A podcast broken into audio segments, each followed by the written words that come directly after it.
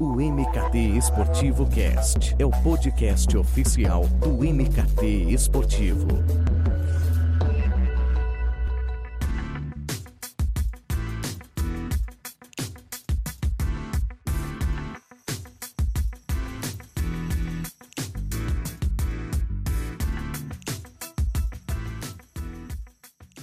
O MKT Esportivo Cast está no ar e eu já teletransporto você diretamente para o universo sneaker, que é tema deste episódio. Confesso que ele foi motivado também pelo estrondoso sucesso da série The Last Dance, mas eu quero que você saiba que é, um, é uma frente de mercado muito mais, muito mais ampla, com particularidades que eu julgo fascinantes. Eu já adianto, se você é um, um sneakerhead e chegou até aqui, talvez tenha certa dor de cabeça, pois eu sou um leigo no assunto, então acredito que será fundamental fomentar essa cultura e atingir um outro público que, porventura, passe a se interessar, passe a se informar, já que é uma indústria que é muito sobre marcas, consumo, mas principalmente é um nicho fantástico e que tem o esporte como uma das suas principais influências e o esporte terá um peso maior nesse nosso papo, naturalmente. Então eu recebo o Ricardo Nunes, ele é criador do portal ou melhor, é um hub de conteúdo, que é o badaladíssimo Sneaker BR. Ricardo, prazerzaço recebê-lo, seja muito bem-vindo. Obrigado, Eduardo, prazer é meu, obrigado pelo convite. Espero que a gente possa esclarecer algumas coisas para quem não está tão familiarizado assim com esse mercado.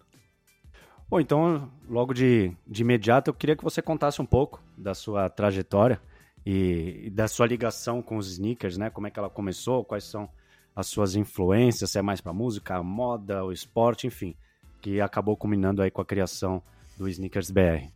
Cara, a minha história é bem peculiar, assim, acho que quem frequenta o Sneakers BR e até ou já transitou um pouco por esse universo já deve até saber, mais ou menos, mas tem uma formação que não tem nada a ver com o mundo da comunicação, nem dos esportes, nem do marketing. Eu sou dentista de formação, gostei de tênis a minha vida inteira, como um acessório, assim, eu sempre dei muita importância para o calçado que eu usava, é, até que com a popularização da internet de banda larga e o saudoso Orkut e, e, os primeiros fóruns na internet lá no começo dos anos 2000, eu descobri que, que tinha um monte de gente no mundo que gostava do tênis do mesmo jeito que eu gostava, que não era uma relação só de comprar, usar e descartar. Eu gostava de entender por que aquele tênis era daquela cor, de onde era que ele vinha, do, porquê do nome, qual era a história. E aí eu descobri um universo, para mim, fascinante, primeiro através dos fóruns e das comunidades no Orkut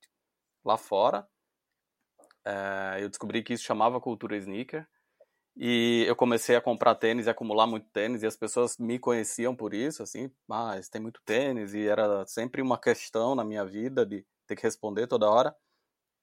E em 2005 eu montei um blog pessoal, que era a princípio para mostrar os tênis que eu ia comprando, eu fotografava, fazia um review rápido e publicava nesse blog, assim, foi uma coisa muito intuitiva, porque eu não tenho, é, não tinha intimidade nenhuma com o universo da internet e tal, eu só peguei uma ferramenta que o meu provedor de serviço me oferecia na época e montei o blog, e aí calhou de, no primeiro mês de existência do blog, ele apareceu na home do Globo.com como o melhor blog hospedado no Globolog, que era o serviço da época. E aí eu vi a audiência do, do, do blog da época explodir, assim, eu tinha, sei lá, 10 visitantes por dia, passaram a ser mil por dia. E as, um monte de gente começou a me mandar e-mail falando onde você compra esse tênis. É, eu gosto do mesmo tipo de tênis que você. Então eu estava muito desconectado com o que estava rolando no mercado esportivo brasileiro na época, assim, começo dos anos 2000. A gente está falando de uma época de tênis de tecnologia visível muito forte, então tinha os de mola, de bolha e, e as pessoas usavam esse tipo de calçado como um calçado casual e eu não me identificava com aquele com aquele tipo de produto. Então eu comecei a ir atrás das reedições, dos tênis retrô e tal. E aí nasceu o Sneakers BR como meu blog pessoal em 2005. Em 2007, em 2007 ele virou um blog mesmo, assim, um, um site sozinho, com URL própria, etc. E a partir daí as coisas foram acontecendo. Em 2011 eu transformei o blog, o site, numa revista física. É, hoje em dia tudo isso é parte de uma agência de conteúdo e criatividade. A gente acaba atendendo todas as marcas que trabalham nesse segmento e o que era o meu hobby virou a minha profissão e eu acabei deixando a minha profissão original de lado. Pô, que bacana. Então, daquele blog pessoal, hoje virou uma, uma empresa mesmo, uma produtora de conteúdo. É, hoje virou um negócio. A gente tem um time de 15 pessoas que trabalham com, comigo é, em diversas plataformas, não só o Snickers BR. Então, é, hoje em dia a gente tem, continua tendo o Snickers BR, o site, mas tem todos os canais sociais do Snickers BR, tem um canal no YouTube bem ativo. É, a gente tem uma plataforma feita por mulheres para falar com as meninas que gostam de tênis ou com qualquer pessoa que também queira consumir o conteúdo, que chama W. É, a agência que chama SBR Creative. E aí a gente foi criando vários outros desdobramentos, até um grupo de corrida que chama SBR no Corre, que é o grupo de corrida para quem começa a se vestir pelo tênis. Então, a gente acabou é, reforçando uma crença pessoal minha, que acabou virando filosofia da, imprensa, da, da empresa inteira, que é de enxergar o tênis como um elemento de conexão entre as diferentes subculturas urbanas e entre diferentes, as diferentes personalidades que habitam as nossas cidades ou habitam o nosso planeta. Então, se você parar para pensar um pouquinho, todo mundo tem alguma história relacionada a um tênis, né? O tênis que foi para a escola a vida inteira, o que sempre quis ter e nunca teve, ficava babando no tênis do amigo. Então acho que a filosofia do Snickers BR e da nossa empresa como um todo é muito mais é, falar das histórias por trás dos tênis e não só do produto em si, mas fazer as pessoas entenderem que por trás daquele produto teve, tem um pensamento, tem uma cultura, tem uma ligação com moda, com arte, com esporte, com comportamento. Então, acho que o tênis é bem maior do que as pessoas podem enxergar numa primeira olhada. É, é isso que, que me gerou uma dúvida e eu ia até te perguntar, você acabou respondendo se é isso. Quando falamos de sneaker, se, enfim, é, independente da, da tradução, né, literal da palavra, se é mais sobre o calçado, se é mais sobre quem coleciona, se é mais sobre a história de quem coleciona, a história do calçado, no fim, o que, que você mais acha que acaba norteando mais o mercado quando a gente pensa em sneaker? Cara, é engraçado que por muito tempo a gente teve que responder uma pergunta parecida com essa no Sneakers BR, e a gente até falou sobre isso outro dia no nosso podcast, que era as pessoas mandavam pergunta dizendo qual a diferença entre tênis e sneaker? E, e aí eu fui recontar a história porque eu batizei o meu blog de Sneakers BR, né? Então, como eu falei, lá no comecinho, meados da primeira década dos anos 2000, os tênis que estavam na moda aqui no Brasil eram muito os tênis de tecnologia visível, que as pessoas usavam nos momentos casuais, e eu não me identificava particularmente com aquele tipo de tênis. Então, quando eu pensei, vou criar um blog, é... o nome me veio muito naturalmente na cabeça, porque eu já consumia esse, esse tipo de conteúdo, essa cultura em veículos gringos, em fóruns de discussão principalmente, e eu via que na Europa as pessoas chamavam esse tipo de calçado muito de trainer. E nos Estados Unidos chamavam de sneakers. E aí eu falei, se eu chamar o meu blog de Tênis BR, as pessoas vão achar, um, que é um blog sobre tênis, o esporte, ou dois, é sobre aquele tipo de tênis que eu não quero, que eu não consumo, que não é o tipo de tênis que eu queria falar. Então, chamar o blog de Snickersberg foi um jeito de atrair a atenção das pessoas para um outro tipo de tênis, que no Brasil, naquela época, era bem pouco popular, que eram os tênis casuais. É, quando a gente fala de sneaker, é qualquer tipo de tênis, na verdade. Agora, quando a gente fala da cultura sneaker, é, a gente está falando exatamente dessas histórias por trás dos produtos. Então, é de como nasceu o produto, se ele nasceu na corrida, se ele nasceu no basquete, se ele nasceu para um treino, é, qual tipo de tecnologia, se teve algum atleta, algum artista endossando, é, e as histórias pessoais que as pessoas acabam construindo com o tênis. Porque, como eu falei, todo mundo tem uma história com tênis, né? Desde quem cresceu nos anos 80 e 90, que ficava vendo revista de música, ou assistia MTV, via o clipe e olhava lá um ídolo e queria identificar que tipo de tênis era aquele, aí no Brasil era difícil importar. Até hoje em dia que existe um mercado gigantesco em torno do tênis a partir do momento que o tênis sai da loja. Então, existe um mercado paralelo de revenda que é tão importante quanto marcas menores e estabelecidas e, que estima que movimenta um bilhão de dólares por ano só nessa compra, venda e troca do tênis depois que ele sai na loja. Então, é, acho que quando a gente fala de cultura sneaker é muito mais sobre todas essas histórias que acabam fascinando as pessoas que não conhecem.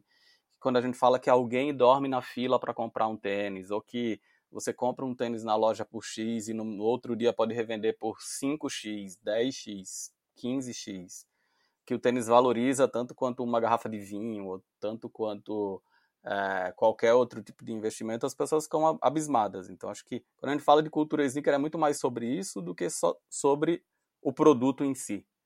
E você consegue traçar algumas características marcantes é, da comunidade sneaker é, e também o, o, valor, né? Que eu acredito que essa palavra comunidade, né? Essa, o pertencimento, né? O grupo de pessoas que, que nutrem o mesmo interesse é, acaba tendo para você por meio do portal, para as marcas que você é, atenda ou as marcas que são atuantes e para as pessoas de uma maneira geral? É, tem algumas características bem, bem marcantes? Eu acho que a gente está vivendo um, um, momento de muita visibilidade desse mercado de sneaker, dessa cultura sneaker no mundo inteiro.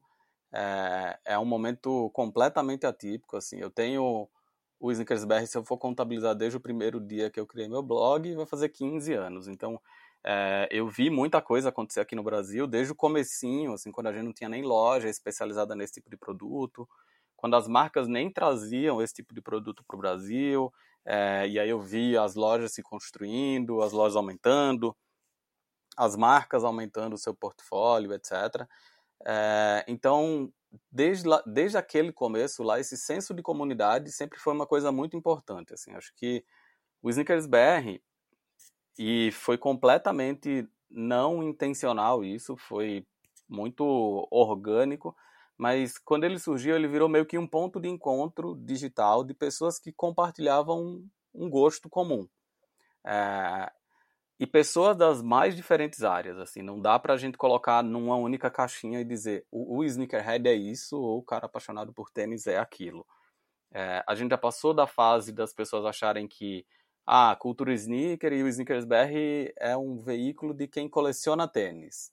É também. Mas nem todo mundo que gosta de tênis coleciona tênis. E isso não é pré-requisito para nada. Assim.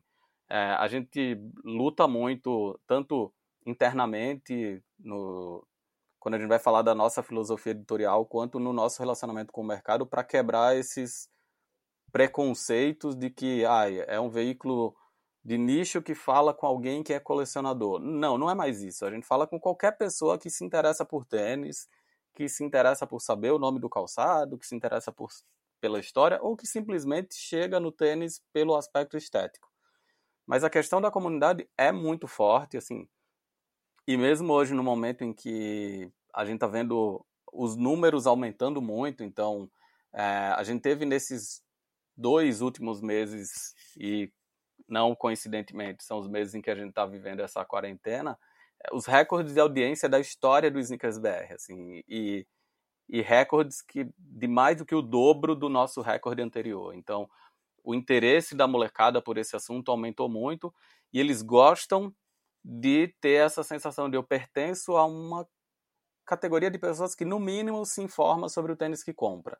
E aí dentro disso a gente vem ver dezenas de outras subdivisões, assim, desde é, o moleque que compra o tênis para pertencer a um grupo de amigos, então aquele é o tênis da vez. Então, o tênis da vez é esse, então todo mundo precisa ter para meio que se sentir parte da turma, até o cara ou a mulher mais velha que sempre sonhou em ter um modelo específico quando era moleque não conseguia por questões financeiras ou por acesso, e aí começa a trabalhar e começa a juntar a sua grana e vê a marca reeditando aquele tênis e vai lá e compra como um símbolo de nostalgia, até as pessoas que simplesmente enxergam o tênis como a coisa mais confortável que existe para você encarar a vida das grandes cidades.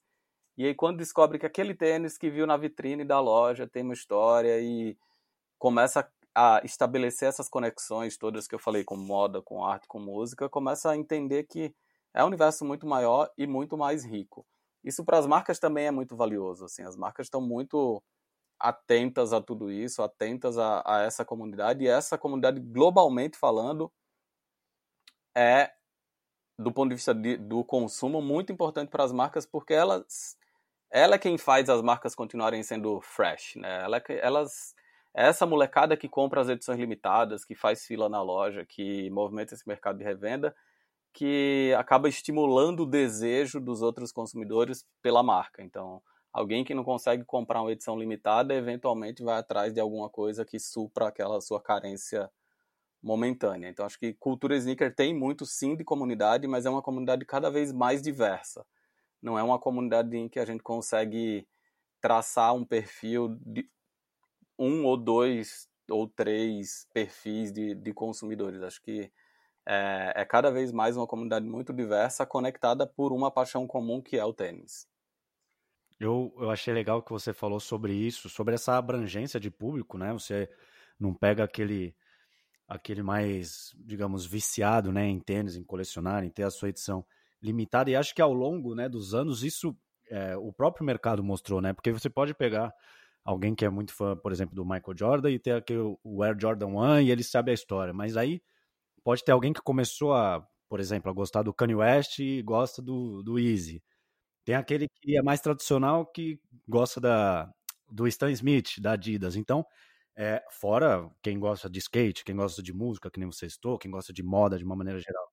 Então, é, é, é eu gostei muito, eu achei é, sensacional essa abrangência que o Sneakers BR tem, é, de pegar só aquele, né, aquele heavy user, né, aquele consumidor bem, bem é, engajado, mas também é quem, é quem simplesmente é fã de tênis e dessas linhas mais que, que tem histórias por trás, né?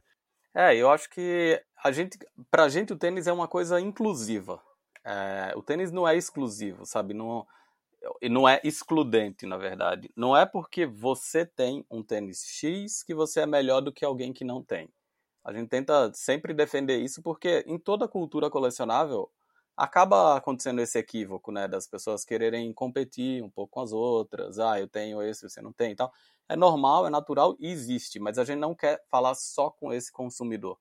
A gente quer falar com ele também a gente quer continuar sendo relevante também para quem coleciona, também para quem se informa através de todos os sites internacionais e todas as redes sociais. Mas a gente quer pegar também, e isso acontece muito no YouTube com a gente. Depois que a gente entrou no YouTube, a gente sofreu uma revolução assim, mas tem um moleque que ele comprou, que ele juntou um dinheiro suado, ele comprou um tênis na liquidação de um site X e ele quer um review que só autentica aquilo que ele comprou que diga para ele mesmo, cara, o que você comprou é legal. E ele acaba chegando na gente e acaba descobrindo um mundo de informação que pra gente é o que mais interessa, sabe? A gente quer cada vez mais falar com pessoas que queiram consumir informação muito mais do que consumir só produto.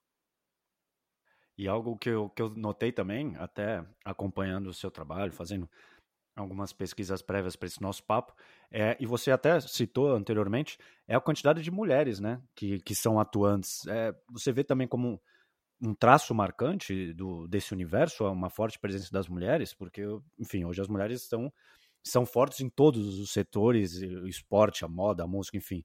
É, mas eu não sei se isso é de alguns anos para cá, ou você sempre sentiu, qual que é a sua visão disso? Eu acho que isso é uma mudança muito positiva que a gente tem visto nesse nosso mercado. Era um mercado muito masculino e muito machista. É, as mulheres ainda têm brigas muito fortes nesse mercado para dizer por que existe separação de gênero, por que as marcas acham que mulher só gosta de tênis rosa, de tênis roxo, é, por que eu preciso consumir coisas que têm coração, laço. Eu quero simplesmente consumir um Air Jordan 3 Black Cement que o Michael Jordan usou, do mesmo jeito que os caras querem, querem esse tênis. Eu quero ter o direito de, cons de conseguir esse tênis no meu tamanho. É, acho que a gente teve uma. tem tido nos últimos anos algumas vitórias bem importantes. E essa foi uma questão pessoal nossa, assim, quando a gente decidiu criar o W Sneakers BR. Não foi como forma de segmentar nada, nem de segregar ainda mais. É, o W Sneakers BR é apenas uma categorização, é, é agrupar um conteúdo para facilitar que ele seja encontrado e é uma plataforma para dar voz para as mulheres. Então, quando a gente resolveu criar o W, acho que uma das condições foi essa dele ser tocado só por mulheres. Então, são mulheres escrevendo para mulheres ou para quem quer consumir. Até porque elas têm um discurso, e isso é muito legal, assim, isso é uma coisa que mudou muito nesses últimos anos, do jeito como a mulher, principalmente brasileira, se relaciona com o tênis. É, por muitos anos existiu um estigma de que mulher brasileira não gostava de tênis porque é, achata a silhueta, deixa mais baixa e não é uma coisa tão feminilizada. E agora a gente vê que não, que tem cada vez mais menina consumindo, querendo falar sobre o tênis e usando o tênis até como uma plataforma política para dizer, ó, eu não preciso usar salto alto no trabalho para ser respeitada. Posso usar o tênis que eu gosto no meu dia a dia e eu posso me vestir quando eu, como eu quiser e ainda assim continuar sendo uma profissional de sucesso, sendo respeitada. Então, esse é o discurso das meninas que comandam o W, é, é nisso que elas acreditam, é isso que elas acreditam. É, mas acho que ainda falta muito para as mulheres conquistarem. Elas ainda brigam muito por condições mais é, igualitárias nesse mercado, assim, principalmente por essas quebras de, de estigmas e estereótipos das marcas, que não é uma coisa brasileira, né? é uma coisa que existe no mundo inteiro. Mas sim, a presença das mulheres vem aumentando, só que elas ainda têm muito a conquistar. Acho que a gente sempre comenta internamente que o, o W, é, do ponto de vista do mercado, é o Sneakers BR de quase 10 anos atrás. Então, é, tá no começo, tá engatinhando. A, por outro lado, a comunidade é muito mais forte, muito mais ativa, elas gostam de ter voz. Então, se você vai nas plataformas do W, elas são muito melhores, muito menores em termos de, de base, assim, tem uma audiência muito menor, mas as meninas são muito mais engajadas. Elas comentam muito mais quando elas gostam, elas comentam quando elas não gostam, elas comentam quando elas se sentem ofendidas ou subestimadas por algum tipo de produto, e eu acho que isso tem provocado mudanças bem importantes assim no, no mercado como um todo. E o legal é que vocês, como, como empresa, enfim, como um site, vocês já recebem esse feedback imediato, né?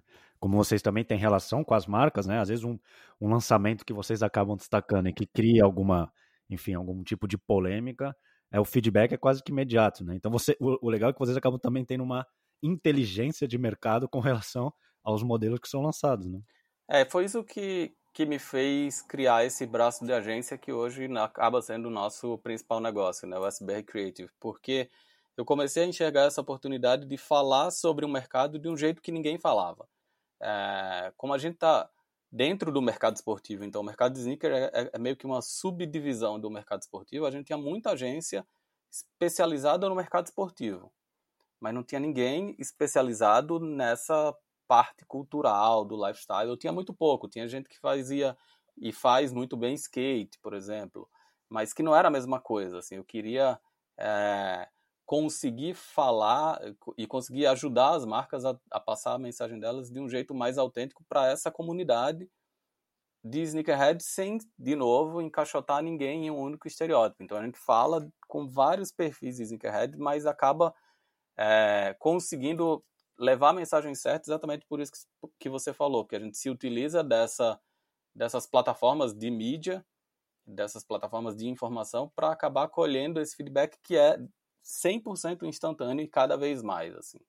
É, tem várias oportunidades em que a gente foi convidado a publicar alguma coisa em primeira mão ou é, vazar alguma coisa, a gente conseguiu vazar alguma coisa e isso acabou sendo um feedback muito imediato para a marca e é instantâneo, assim, chega posso olhar na caixa do meu e-mail que tem lá alguém comentando, pedindo para tirar do ar ou pedindo para dar, avaliar os comentários, se é positivo ou se é negativo. Acho que é, isso foi um ponto interessante, foi o que fez a gente unir as duas pontas, assim, os canais de mídia e de é, conteúdo com a parte mais de agência. Ah, e isso acaba impactando na, na excelência de entrega de vocês, que, que eu acho que é, é um dos pilares aí de fundamentais. Eu, eu citei o, o basquete, é, e entre os leigos ou entre os fãs, simpatizantes, enfim. É, o tema sneakers ele acabou ganhando ainda mais força e projeção recentemente por conta da série The Last Dance, né, que é sobre Michael Jordan, que é uma figura muito influente quando pensamos em marca, em linha de calçados e que marcou e segue, né, marcando o seu nome na história. Como é que você, que aí é uma referência no assunto, né, tem uma visão é, diferenciada, é, que vive né, esse, esse universo há tanto tempo, você avalia o impacto que um conteúdo desse tipo oferece para o mercado? É, talvez possa te preocupar por conta da desinformação, é, uma vez que acaba impactando muitas pessoas de diferentes perfis, ou você já tem um olhar mais otimista de que é fundamental, pois a indústria como um todo ela acaba se fortalecendo? Porque também eu, é, eu li sobre um mercado paralelo que é um pouco prejudicial é, pensando no setor. Enfim, eu queria sua visão sobre isso, desse impacto que um conteúdo desse tipo, e muito bem produzido, eu queria até a tua opinião sobre isso, tem pro, pro tema. Tentar dividir assim a resposta, porque eu acho meio longa, mas falando inicialmente do impacto, eu sou bem otimista com relação a, a esses momentos em que a cultura sneaker tem uma visibilidade gigante. É, como eu falei, eu tenho quase 15 anos de Sneakers BR a contar do meu primeiro blog, e eu passei por algumas ondas que impactaram de um jeito menor, mas impactaram o mercado e trouxeram visibilidade, uma visibilidade muito grande. Trouxeram uma certa massificação para o mercado. Assim. Então, é, só para recapitular dois momentos assim, que me vem à cabeça rapidamente, acho que em 2008, 2009 aqui no Brasil a gente viveu uma onda muito forte de tênis de cano alto e colorido. É, era onda de quem viveu essa época lembra do Restart, do Cine, dessa época molecada da música pós emo, muito colorida, com calça skinny e tal. E a cultura sneaker naquele momento ficou muito associada a esse tipo de produto. Então, ah, sneaker, né, é o tênis de cano alto e colorido. Ah, é o tênis do Restart. Ah, não sei o que, não sei o que. Isso fez com que tivesse um boom muito grande do mercado, muitas lojas vendendo esse tipo de modelo e ao mesmo tempo passasse. Então, quando passa, sempre fica alguém. É, alguns anos depois, sneaker no Brasil foi associado a, graças à indústria da moda, aquele tipo de tênis de salto feminino, que foi um tênis que criado por uma marca francesa chamada Isabel Marant, que ficou muito popular no Brasil e teve muita cópia, falsificação, inspired e tal. E assim, o que eu recebi durante um ano, um ano e meio de contato perguntando se o Snickers BR vendia aquele tipo de calçado não está no gibi. Então acho que de novo esse ano a gente tem uma nova onda de visibilidade muito grande da cultura sneaker graças ao The Last Dance. Acho que se diferencia dos exemplos anteriores que eu dei porque agora tem mais autenticidade atrelada à história porque, de fato, muita gente acredita o nascimento da cultura sneaker como a gente conhece hoje, ou desse mercado de sneaker como a gente conhece hoje, ao Air Jordan 1. Então, o Michael Jordan, a Nike, tem muita culpa nessa história, apesar de não ser verdade para mim que a cultura sneaker nasceu ali, porque para mim a cultura sneaker nasceu no momento em que alguém foi lá e fez o primeiro tênis. Mas acho que a cultura sneaker como a gente conhece hoje, o mercado de tênis como a gente conhece hoje, deve muito a Nike e o Michael Jordan. É, essa coisa de organizar lançamento de tênis para um dia específico da semana, é, de fazer fila na porta de loja, enfrentando frio, sol, chuva, de lançar seguidas versões, opções de cores de um mesmo modelo e fazer com que aquelas opções de cores sejam conectadas com momentos específicos, isso tudo foi, foram Nike e Michael Jordan que criaram. Então acho que Uh, o The Last Dance, e aí já dando minha opinião, eu gostei bastante do documentário, apesar de não achar que. Nunca fui um especialista em basquete, assim, não entrei nesse mundo dos tênis pelo esporte, pelo basquete, eu entrei pelo estilo e eu acabei conhecendo todas as outras coisas por conta do tênis. Eu conheci muita coisa por causa do tênis, então, desde filme, música, é, momentos do esporte ou conexão com outras marcas, tudo aconteceu para mim por conta do tênis, então eu precisava escrever alguma matéria do Snickers BR sobre o Jordan do Flu Game. Então eu não fazia ideia do que era o Flu Game porque eu não acompanhei o Michael Jordan na época. Eu tive que pesquisar e aí através do tênis eu conheci o Flu Game e agora assistindo ao The Last Dance, tudo se encaixou na minha cabeça. Eu assisti de um jeito, eu fiquei muito impactado em alguns episódios principalmente quando eles contavam é, coisas que eu percebia que tinham sido transformadas em tênis. É, ter uma audiência tão grande tendo contato com aquela história, acho que causou um impacto que, se a gente não tivesse vivendo esse momento de pandemia e de economias semi-travadas, das pessoas em casa e tal, esse impacto teria sido algumas vezes maior.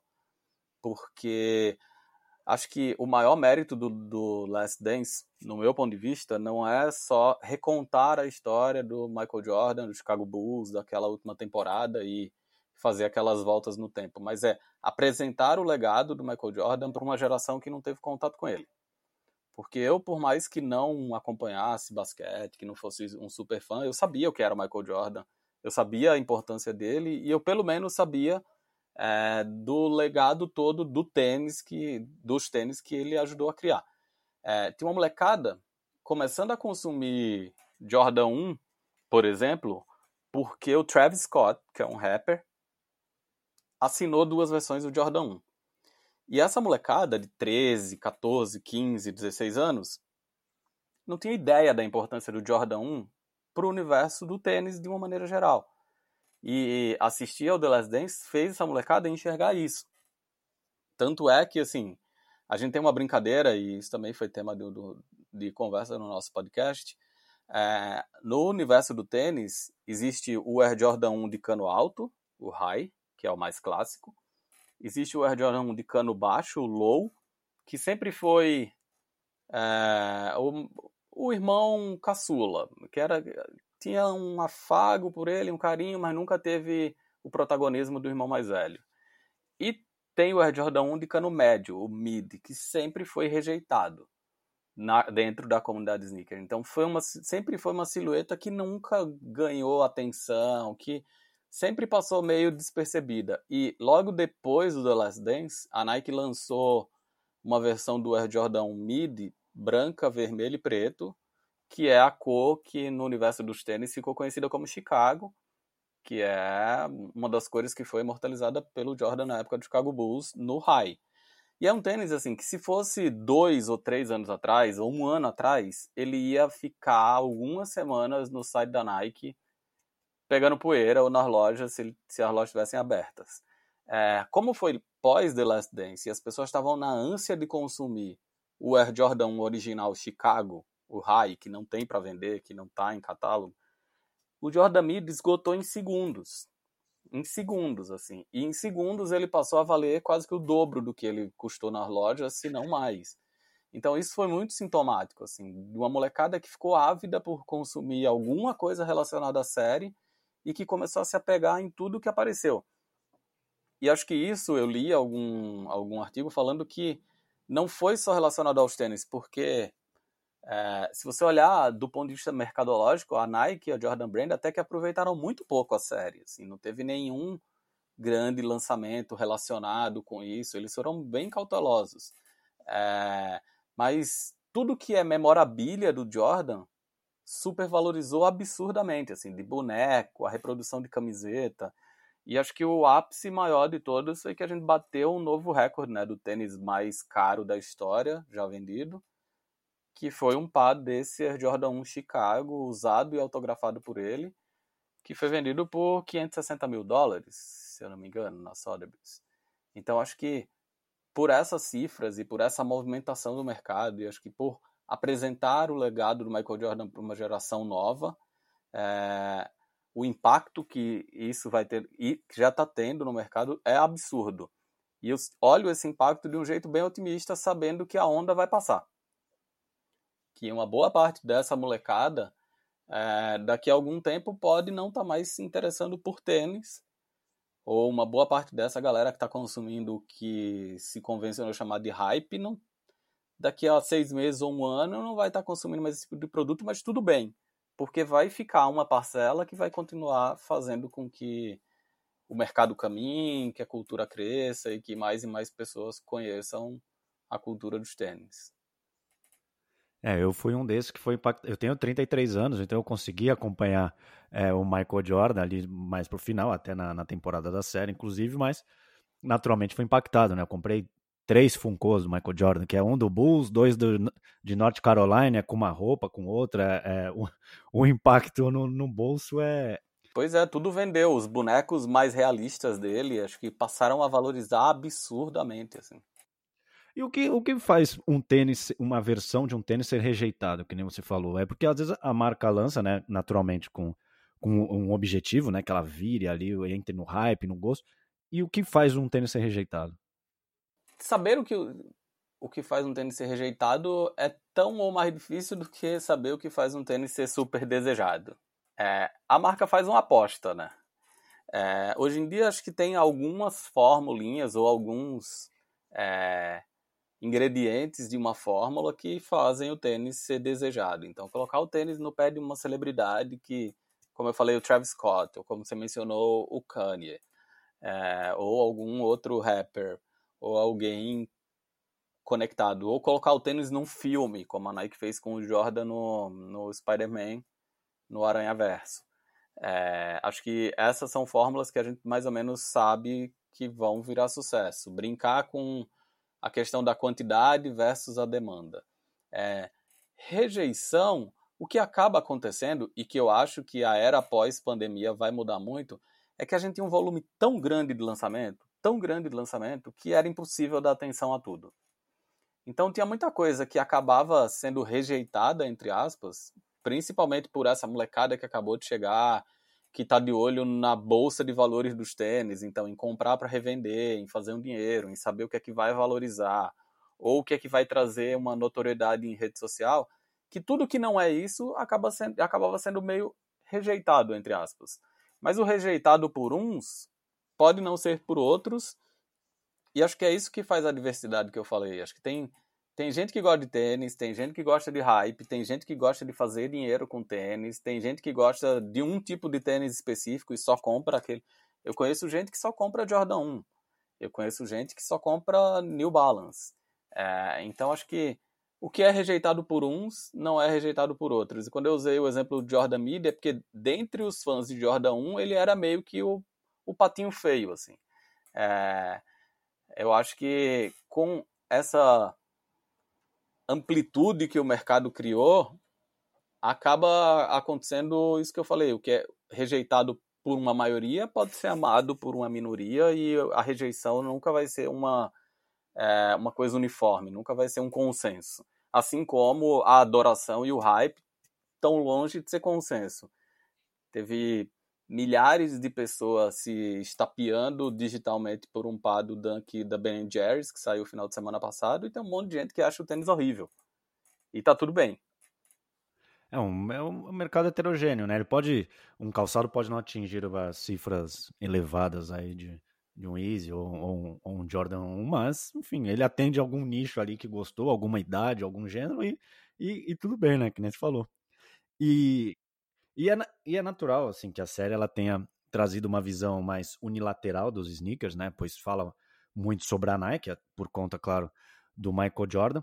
E a, a própria Netflix, ela também tem um documentário Abstract, né? Que, que tem um episódio é, que é com, com o Tinger Hatfield, que também ele é muito famoso, é um designer muito famoso da própria Nike também. Então, é, eu quero saber quais outras marcas é, também são bem atuantes nesse universo, para tentar descentralizar um pouco da imagem da Nike e, e tirar também de você quais que, que merecem atenção? É, basicamente, desde que esse mercado de tênis casual, ou esse mercado que, que gira em torno da cultura sneaker se formou, que foi lá no comecinho dos anos 2000, todas as marcas de artigos esportivos têm uma divisão casual. Então, na Nike chama Nike Sportswear. É, tem Nike, várias outras divisões, Nike Lab, Daí tem Nike SB, que é tênis skate e tal. Na Adidas a gente tem Adidas Originals. É, Reebok tem Reebok Classic. New Balance também tem os modelos retrô. Puma também tem seus modelos retrô. Até a Vans, é, outras marcas menos famosas ou conhecidas no Brasil, então tipo Diadora, Saucony. É, todas essas marcas mantêm em seu portfólio modelos casuais. Então, desde que elas mantenham modelos casuais ou que mesmo com os modelos de performance, elas acabam hoje encontrando nas plataformas que falam de cultura sneaker a melhor vitrine para falar também de tecnologia, é, a gente pode dizer que fez tênis atua no mercado de sneaker. É, acaba que a atenção fica muito polarizada entre Nike barra Jordan Brand e Adidas, mas é, vez por outra, e Adidas aí com suas subdivisões, né, Easy, agora que é uma submarca da Adidas comandada pelo Kanye, mas acho que é muito mais sobre o modelo específico, sobre a história específica do que sobre só a marca. Então, a Nike hoje está num momento muito bom, não só graças ao The Last Dance, mas graças a muitas conexões que a marca fez nos últimos anos com o Travis Scott, com o Virgil Abloh da Off-White, com outras marcas. É, a, a, molecada voltou a atenção para a Nike, mas antes disso a Adidas tinha vivido um momento muito bom, é, desde o lançamento do Boost, a assinatura com nomes como Kanye, Pharrell Williams, Beyoncé, é, um, um time gigante de astros que acabou assinando com a Adidas. Então acaba que essa polarização existe, mas se você entrar no Snickersberg, você vê que toda semana tem notícia de todas as marcas. Tem da Converse, tem da Vans, tem da Puma, tem da New Balance, tem aí uma vez por outra Diadora, que é uma marca que está atuando pouco no Brasil, principalmente no segmento casual. Aí tem Salcone, aí tem é, até marcas brasileiras. A gente tem muita coisa da Ous, que é uma marca de skate, tem muita notícia da Vert. Então, é, acaba que o mercado tem para todo mundo. Como eu falei, acho que ser heterogêneo é uma característica do mercado sneaker. É, tem o cara que só compra Jordan, mas tem o cara que só compra tênis de corrida da década de 80 e ele gosta de New Balance, ele gosta de Reebok Classic, ele gosta de, dos tênis de corrida da Adidas. Pô, eu lembro que eu tinha uma época que eu adorava, é que o nome, talvez você me corrige, que era da Nike, que era. Eu acho que ele era do skate, que era o é, Paul Rodrigues, pode ser? Isso, é. Nossa, tinha uma época que eu comprava tudo que saía, a maioria dos modelos, que eu sou um fã, confesso, de Nike, não tem jeito. Uhum. E, e, tudo que surgia dele. É, é skatista ele? É, o Paul Rodrigues é um skatista californiano bem, bem conhecido, inclusive muito fã do Michael Jordan. Em vários momentos a história dos dois se cruzou. Tem vários tênis do Paul Rodrigues é, com inspirações em tênis do Michael Jordan. E ele é um skatista que hoje não é mais tão moleque, deve ter uns 30 anos, mas que começou muito moleque. Assim, com 12 anos ele já despontou para o mundo e ele cresceu junto com o crescimento dessa divisão de skate que a Nike criou. Então ele acabou tendo muitos Pro Models, assim, muitos tênis com a assinatura dele. E aí, já que você tocou no assunto, uma curiosidade é que a linha do Paul Rodrigues, é, durante uns dois anos, ela, o diretor de criação, o diretor de design da linha do Paul Rodrigues era um brasileiro, é, que trabalha na Nike lá em Portland, hoje está trabalhando na corrida, mas por alguns anos, é, os tênis que o Paul Rodrigues assinou e calçou, e quem sabe não foram alguns dos tênis que você comprou, foram assinados por um brasileiro. Caramba, não sabia. É, eu, eu adorava, porque é aquele de cano mais baixo, né? Que a gente vai passando por, por gerações, né? É, hoje eu gosto, eu priorizo os Air Force, e, mas naquela época, nossa, eu tinha acho que uns três ou quatro daqueles modelos, enfim, era adolescente, né? Não sei quantos anos faz, uns 10, 12 anos. É, mas nossa, eu adorava, adorava. E bacana saber, bacana saber, lá, tem uma, uma história por trás, tanto do, do, skatista quanto também o, o próprio Sempre designer. Tem. Né? Ô, Ricardo, para fechar, pensando em um sneaker, ou uma, pode ser até uma linha que nasceu essencialmente dentro do esporte, né? Até acabei citando o Paul Rodrigues. É, qual que você destacaria? Pode ser uma preferência sua, ou que é, na sua visão tem um peso, aí, um legado diferenciado é, não sei, pode ter, pode ser algum bem específico, não tanto um, um Jordan, enfim. Qual que você nutre aí uma, um, um afeto? Cara, sempre me perguntam, fora a pergunta que sempre me fazem de quantos pares de tênis eu tenho, sempre me perguntam se eu tenho algum modelo favorito. É, ou alguma marca favorita. E assim, marca eu não tenho. Eu gosto de tudo, eu consumo todas, eu gosto das histórias por trás. Se eu bato o olho e gosto, tá feito, não tem problema. Mas eu tenho uma silhueta favorita que é o Air Max 1 da Nike, que é um tênis que nasceu para corrida é, em 1987 E foi desenhado pelo Tinker Hatfield, que você mencionou. Quem estiver ouvindo, a gente tiver a oportunidade e não tiver visto esse episódio do Abstract no Netflix, eu recomendo. É, esse sempre foi o, tênis, o meu tênis favorito quando eu comecei, acho que junto com o Adidas Superstar, inclusive.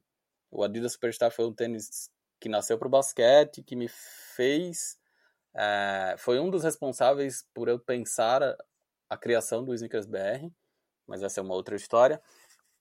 Mas o Air Max, ele nasceu como sendo um tênis para corrida e ele foi o primeiro de uma linhagem de modelos para corrida que a Nike acabou lançando todos os anos e que hoje são dos tênis mais populares, é, casuais de que se tem conhecimento, principalmente aqui no Brasil. Então, o brasileiro tem uma conexão muito forte, por exemplo, com o Air Max 90 Infrared, que é um tênis bem específico, que é uma combinação de vermelho, preto e branco, mas que muita gente aqui no Brasil que viveu os anos 90 ficava sonhando em viajar para Disney e trazer um moletom, Hard Rock Café, Planet Hollywood ou, e um Air Max 90.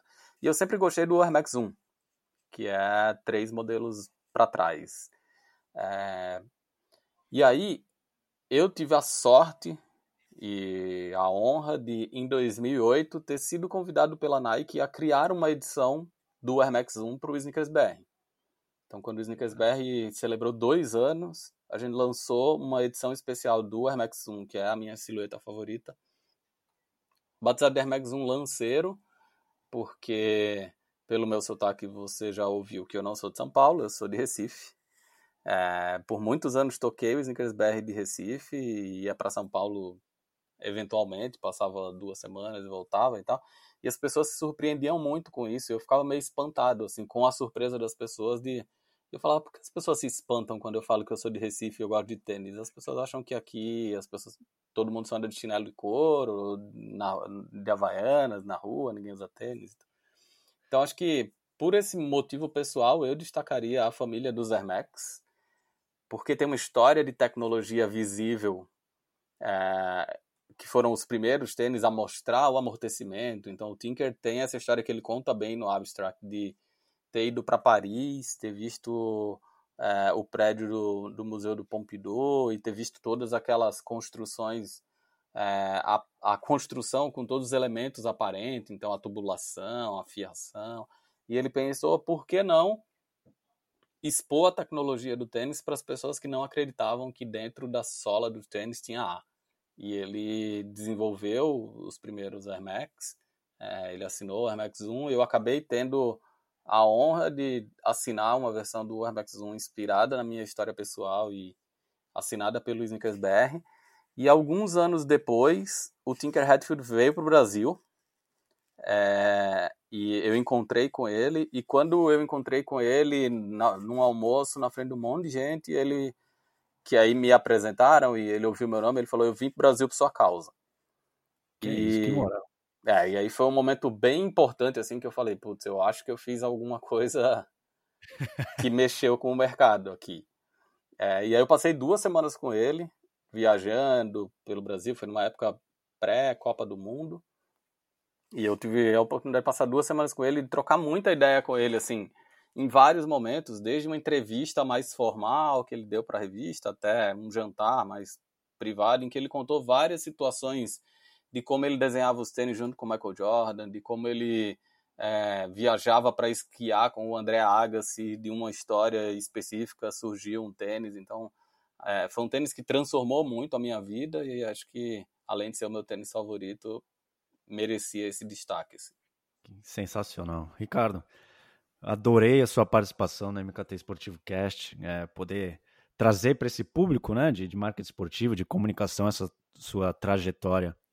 É, foi fascinante, porque, naturalmente, quando falamos de marcas, de empresas, independente de setor, é, tem, as histórias muitas vezes é, são, são fascinantes e, e, tratando de, dos calçados, dos sneakers, é, é isso que fascina, como você acabou de, de falar é, nesse, no final sobre o, o, o, seu encontro com o Tinker. Então, é, eu sou um particular fã do, do universo sneaker, então eu aprendi muito conversando contigo. Acredito que muitos que estão nos ouvindo também. Então, muito obrigado pela sua participação e o espaço é seu para um recado final.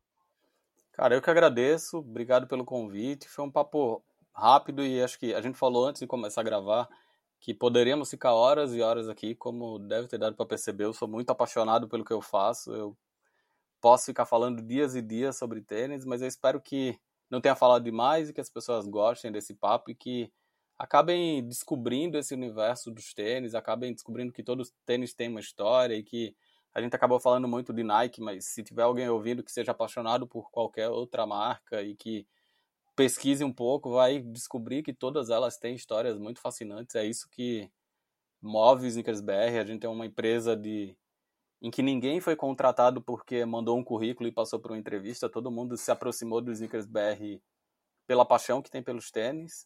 É, e a gente acaba fazendo de verdade o que a gente gosta e acho que espera que isso contagie. Então, quem estiver ouvindo e tiver mais curiosidade e quiser procurar por nós, somos SneakersBR em todas as redes sociais, estamos lá no YouTube e sneakersbr.co, que é o nosso site que tem atualizações diárias, acho que para todo mundo ficar super por dentro de tudo que acontece nesse mercado que para mim é apaixonante, fascinante, assim, independente de ser um mercado de consumo, eu gosto das histórias.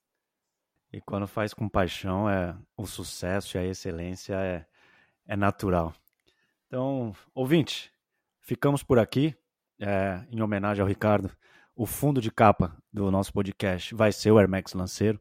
Então, se você tem curiosidade de saber que modelo que é esse, procure no Google, mas enquanto você ouve o nosso episódio, é, note aí no, no fundo de capa que você vai ver qual é esse modelo que ele falou. Muito obrigado por ter ficado até o final e até a próxima.